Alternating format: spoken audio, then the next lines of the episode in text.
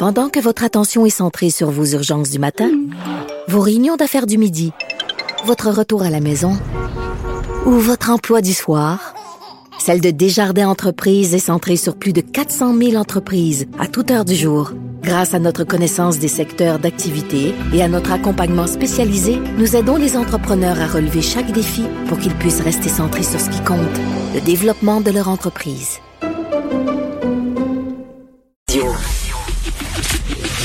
Le, commentaire de Sophie Durocher. Des idées pas comme les autres. Bonjour Sophie. Ah, j'ai chaud. Vraiment? Non, mais je, je te dis ça parce que je m'apprête à te parler de ménopause et le symptôme le plus connu, évidemment, de la ménopause, c'est d'avoir des sueurs, Mhm. des bouffées de chaleur, des sueurs nocturnes, mais c'est seulement deux des 200 000 symptômes différents de la, euh, de la ménopause. Et pourquoi je te parle de ça ce matin? Parce que Véronique Loutier, ça fait plusieurs mois, plusieurs années même, qu'elle fait des blagues sur le fait qu'elle elle est très affectée par la ménopause.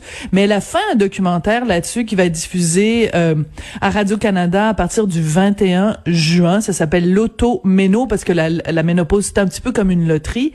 Et dans ce documentaire-là, on comprend que c'est pas une blague, là. C'est pas juste euh, Véro se plaint qu'elle a des sueurs nocturnes ça a vraiment été euh, un cauchemar pour elle et ça continue de l'être pour elle et pour bien des femmes. Et moi, j'ai vu ce documentaire-là, Pierre, et je me suis reconnue dans chaque minute. Euh, Il y a Ah des oui. témoignages d'Hélène Bourgeois-Leclerc, il y a des témoignages euh, d'Anne-Marie Cadieux, il y a des témoignages aussi de Marie-Soleil Michon, et il y a des témoignages évidemment de, de Madame Tout-le-Monde, là.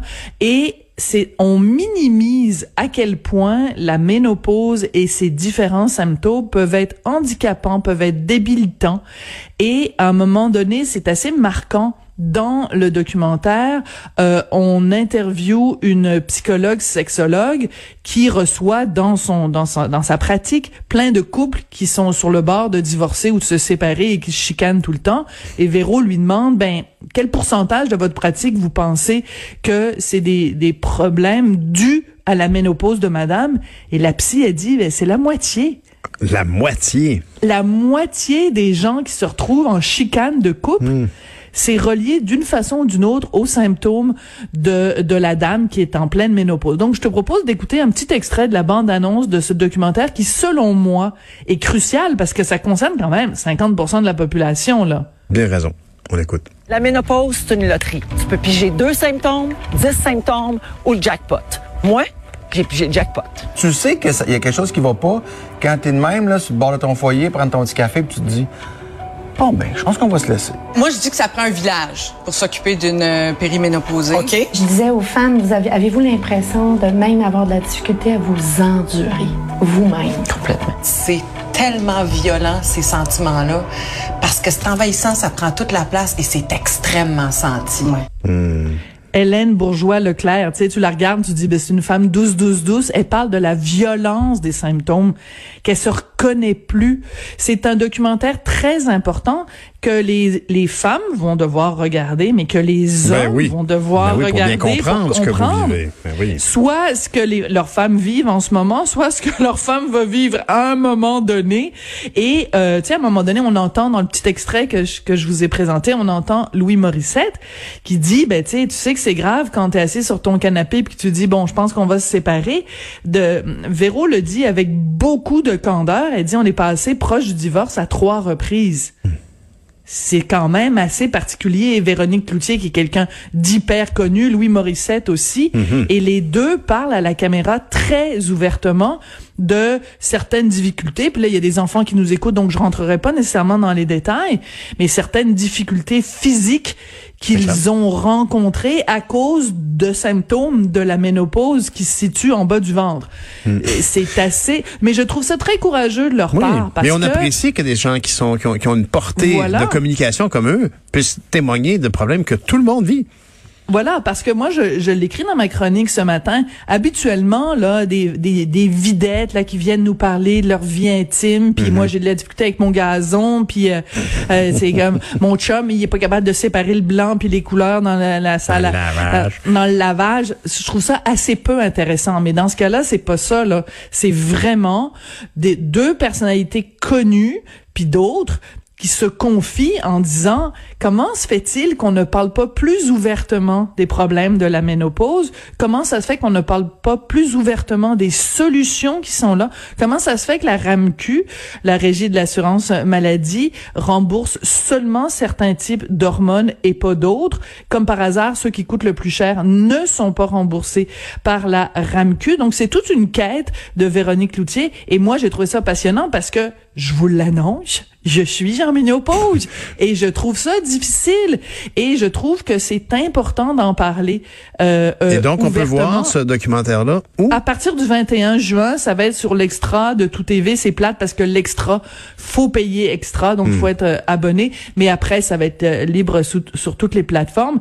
Mais je trouvais ça important d'en parler parce que c'est fou. En 2021, tu sais, Lise Dion a fait des blagues sur scène sur la ménopause, Clémence Desrochers a fait des blagues sur scène sur la ménopause, mais il n'y a pas de matière à rire là. C'est vraiment c'est une problématique très grave, très importante.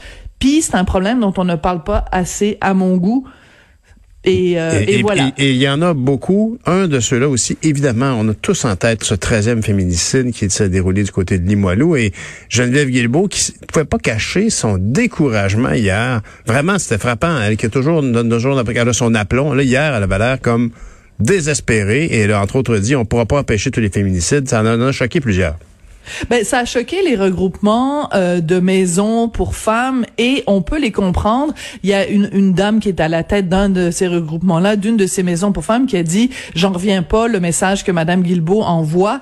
Euh, Est-ce qu'elle aurait le courage de dire ça face à face, les yeux dans les yeux, à une femme qui est victime de violence conjugale? » Je comprends que quand tu travailles dans ce milieu-là, peut-être la déclaration de Madame Guilbeault est, est choquante, mais en même temps, elle est vraie. Même si tu travailles dans le domaine de la prévention du suicide, tu peux avoir un ministre qui va dire on pourra pas prévenir tous les suicides. Si tu travailles dans le dans le domaine de la prévention du crime et que tu as un ministre de la sécurité publique qui dit on pourra pas prévenir tous les crimes commis sur notre territoire, ben c'est juste des gens qui disent la vérité. Ouais. On ne peut pas placer un policier, un intervenant dans chacune des chambres à coucher euh, de, de de la province. On peut pas avoir des policiers à tous les coins de rue. On peut pas on peut pas tout, tout, tout prévenir. Par contre, on peut faire tout ce qui est en notre pouvoir pour en prévenir le plus possible. Exact. Mais c'est mais mais c'est une évidence qu'a dit Madame Guilbeault. En fait, elle a reconnu le, le la vulnéra- vulnérabilité qu'on a comme société, qu'on a comme être humain.